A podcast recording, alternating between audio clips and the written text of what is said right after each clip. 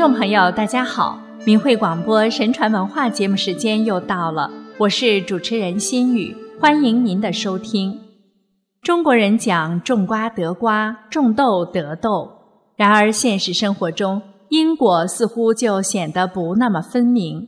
为善者没有得到善报，为恶者也没有受到惩处，所以就有了“好人不长寿，坏人活百年”的说法。于是善者日少，恶者日众，人间就有人或旦日劫掠，或暗室亏心，造下无边恶业。殊不知天理昭彰，思虑不昧，果报不绝，如影随形。然而神佛有好生之德，在人大错铸成之际，果报未来之前，总会给人以种种点悟。清醒者悔悟补过，前迁不救；糊涂者深陷迷局，深陷果报，历劫不得解脱。明朝邵景瞻《密灯英话》中记载的《贵谦梦感录》，就为后人留下了一个因果不爽。补过免救的故事，今天我们就来分享这个故事。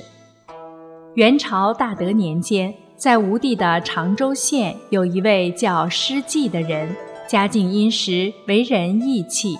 四十岁无子，独好游历山水，经常前往虎丘、天池、天平等地。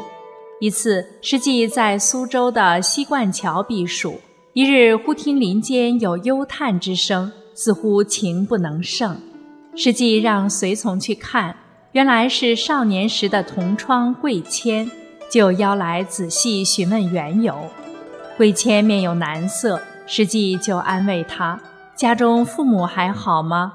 桂谦回答：“家中父母已经辞世好久了。”难道家中不宁吗？实际继续轻言慢语，桂谦说出了隐情。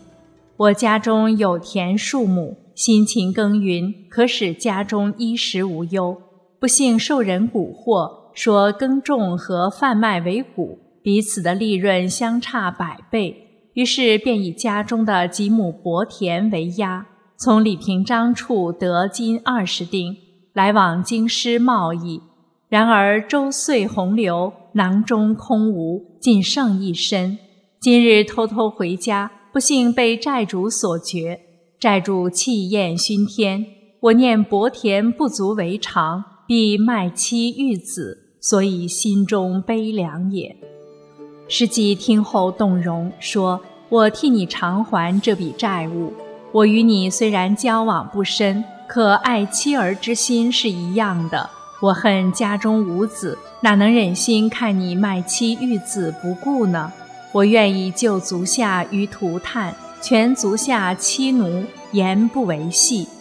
贵谦长跪而拜说：“如果真是这样，您就是我的天，将来生活但有改善，必将为报；如果终身贫穷，则愿尽犬马之劳。”第二天，贵谦依约来访，实际给其金二十锭，并且未留字据。不多日，施济有事路过贵谦家，顺道拜访。妻子出门相迎，面有欢喜之色，但是贵谦神色沮丧，且室内有抽泣之声。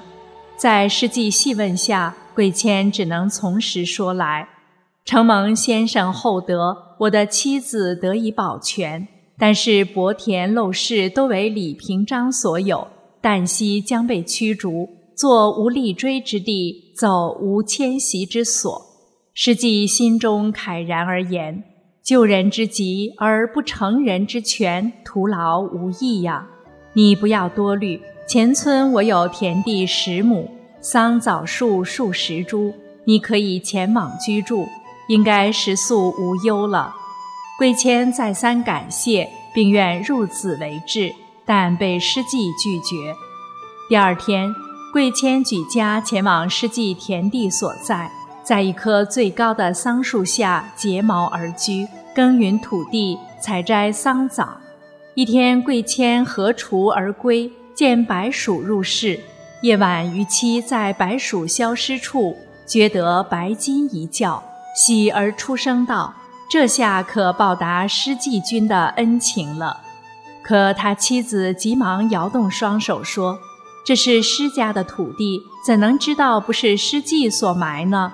即使不是施季所埋，如果他借口土地是施家所有，白金也自然归施家所有。虽然全部交给施季，他也未必感恩。”也许会怀疑你私藏其余，而心生怨恨呢？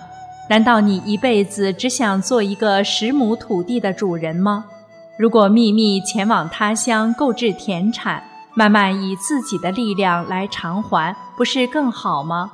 况且夜色深重，除你我外，无人知晓，这是天赐的呀！天赋不取，反受其殃呀！于是，贵谦巧设计谋，置施计于度外，依靠旧日的故人，在越地的汇集购买肥沃良田，收租时假托拜访有钱的亲戚，归来换上褴褛的衣衫，如此这般达十年之久。后来施计辞世，留下了三岁孺子和妻子而去。贵谦高兴地对妻子说。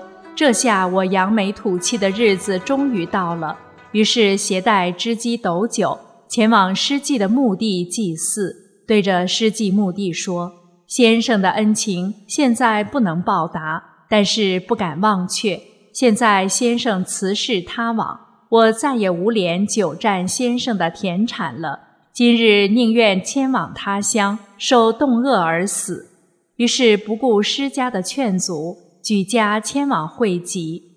由于施季为人豪爽，乐于施舍，故家境并不殷实。再加其子幼妻弱，十多年就家道中落，甚至日月不济。于是母子商议说：“你父亲在时曾经施德于贵谦，而贵谦也一副为人长者的样子。听说他在惠集发家，我与你前往拜访。”贵谦会出于感恩，给予丰厚的回报，也可拿到借出的本金，终归不虚此行。母子当即前往惠集，安排母亲住在旅社，师生便前往贵谦家拜访。果然门庭赫然，不同平常。师生心中骤喜，以为有所依靠，递上名帖后，被门人引入东厢。过了很久，贵谦都没有从内室出来。突然听到内室传来脚步之声，师生再整衣冠，怯怯而立。但是贵谦却坐在中庭休息，招呼指使童子仆人的声音迎耳，久之才从中庭而出。本来已知是师季之子来访，却故意装作不识。师生说了母子从常州到会稽的辛劳，并说母亲仍在旅店歇脚。贵谦无语，继而把师生请到西厢吃饭。你今年多少岁啊？饭前贵谦总算一问，师生回答：我今年十八岁。父亲离开时，不肖子刚三岁，已经十五年过去了。贵谦点头合手，算是回复。饭后，贵谦再无言语，师生只好微露其意。不想贵谦声厉色变：“我知道你为什么而来，以我的能力，一定给你办理。你不要多嘴，让他人知晓，使我蒙受耻辱。”师生只能唯唯诺诺而退。返回旅店，师生看到母亲站在驴巷，倚墙而望，听了儿子述说情状。想昔日施家的慷慨，思今日贵谦之减慢，不禁悲从中来，失声痛哭。师子百般劝慰，其母的悲伤总算平息。又过几日，师生再次拜访贵府，然而从晨及午，无人应答。师生气愤万分，手提长衫直闯贵家大门，说：“难道我师生是来求人的吗？”是他人求我，我只是来取回我昔日借出的钱而已。不久，贵谦长子从外而入，师生作揖。我是姑苏的师生。贵谦长子说：“原来是熟人啊，是把门的不认识你。昨天家父说了你的来意，现在正在筹措。你为什么大发雷霆啊？你已经等了十几年，就不愿再等几天吗？明天可以还你。”说完离去。师生恨自己失言，怨对方失礼，痛哭而归。其母又是百般劝慰。第二天，师生早早来到贵府，鞠躬屏气，恭候于门，但无人应答。过了很久，才有门人出来说：“主公昨日醉酒未醒。”师生求见贵家长子，回复说已经去东庄收租了。求见齐家次男，回复说正在西堂会客。师生怒气塞胸。脸色羞愧，但无计可施。不久，贵谦骑马外出，师生拜见于马首，礼极为恭敬。贵谦说：“这不是师生吗？”目视仆人给师生金两锭，师生大吃一惊，想要辩白，贵谦已骑马而去。不久，遣人责备师生说：“你昨日是怎样的粗暴无礼呀？本来想给你多付一些财物。”今天不行了，念及你年幼道远，欠款如数偿还，请速速离去。师生无计，只能买通门人，问贵谦的妻子。鬼妻传话说：“你家仙公有德于我们，但你今天有负于我们，幸亏我家主公能把欠款如数偿还给你。如果不行，请你把借据拿来，就算有一百定金，我们也会偿还。”师生无计可施，回去禀告母亲。其母抑郁成疾，返乡不久便辞世。而贵谦所还两金还不够丧葬之费用，悲服！转眼到了至正年间，贵家更为富裕腾达。为减轻赋税，委托同乡刘姓者买官。刘某于是骗其五千金。为自己买得亲军指挥使一职，贵谦为报仇去到京城。一日，贵谦买到一把利刃，准备刺杀刘某，因心中有事，夜不能寐。月色暗淡之时，以为黎明之际，急忙奔出。时至三更，皆无人迹，只能依城门而息。少许，贵谦觉得自己匍匐爬入高堂。诗记巨案危坐，贵谦见之，羞愧难当，不得已摇尾乞怜，就前而言：“先生的儿子来，我不敢忘记您的恩德，只是怕给钱太多，他不能很好的使用。”诗记大声斥责：“要死了，还自废其主人吗？”这时，诗记的儿子从里边出来，贵谦用嘴含住师生的衣角，说。您到我家时，我有辱于您，又没有给您应有的欠款，望不要见责。师生踢了他一脚，说：“是想早死吗？为什么要咬你的主人啊？”贵谦不敢仰视，低头爬入厨房，见到师生的母亲正在盛饭。贵谦后腿局蹲，前足叩首，向师生之母哀切道。过去您的儿子没有耐心，以至于我慢待了您，其罪我不敢以言辞为自己辩解。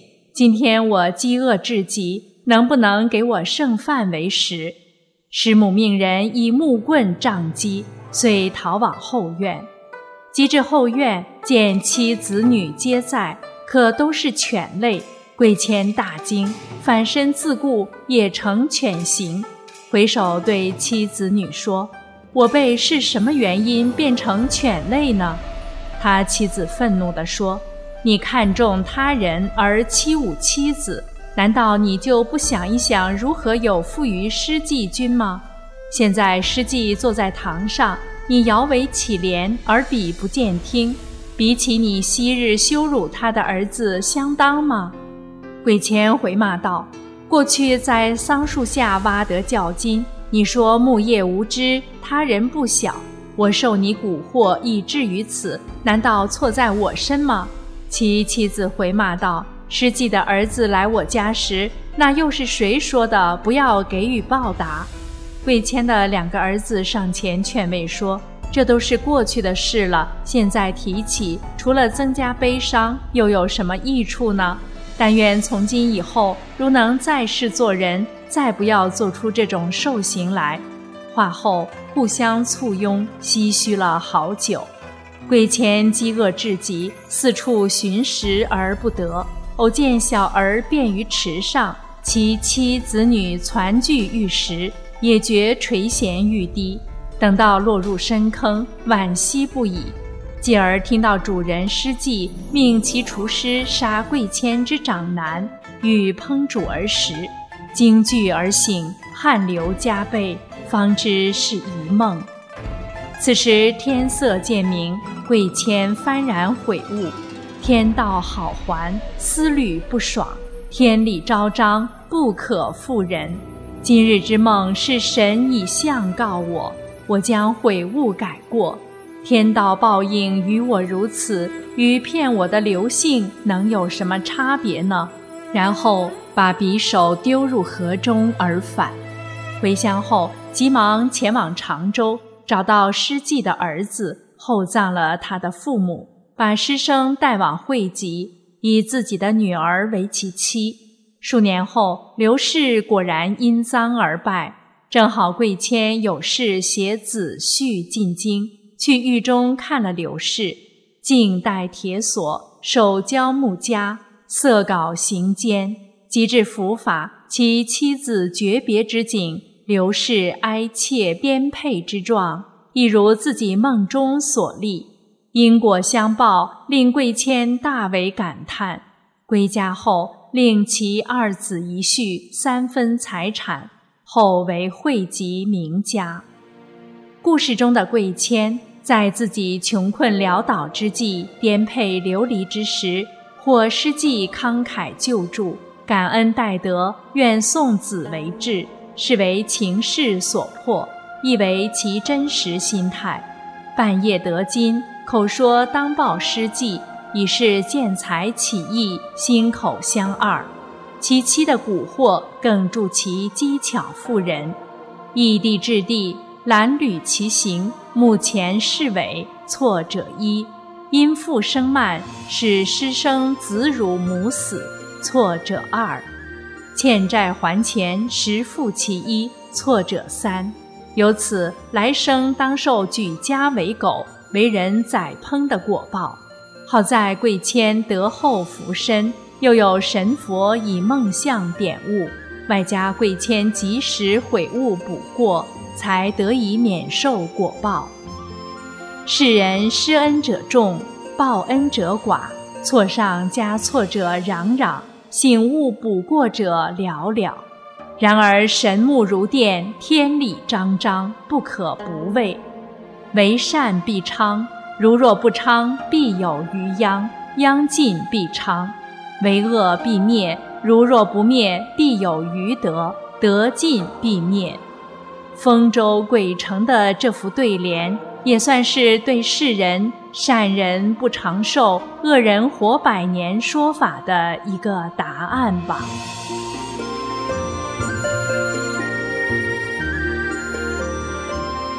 好了，听众朋友，今天的故事就为您讲到这里，感谢您的收听，下期节目心语等着您。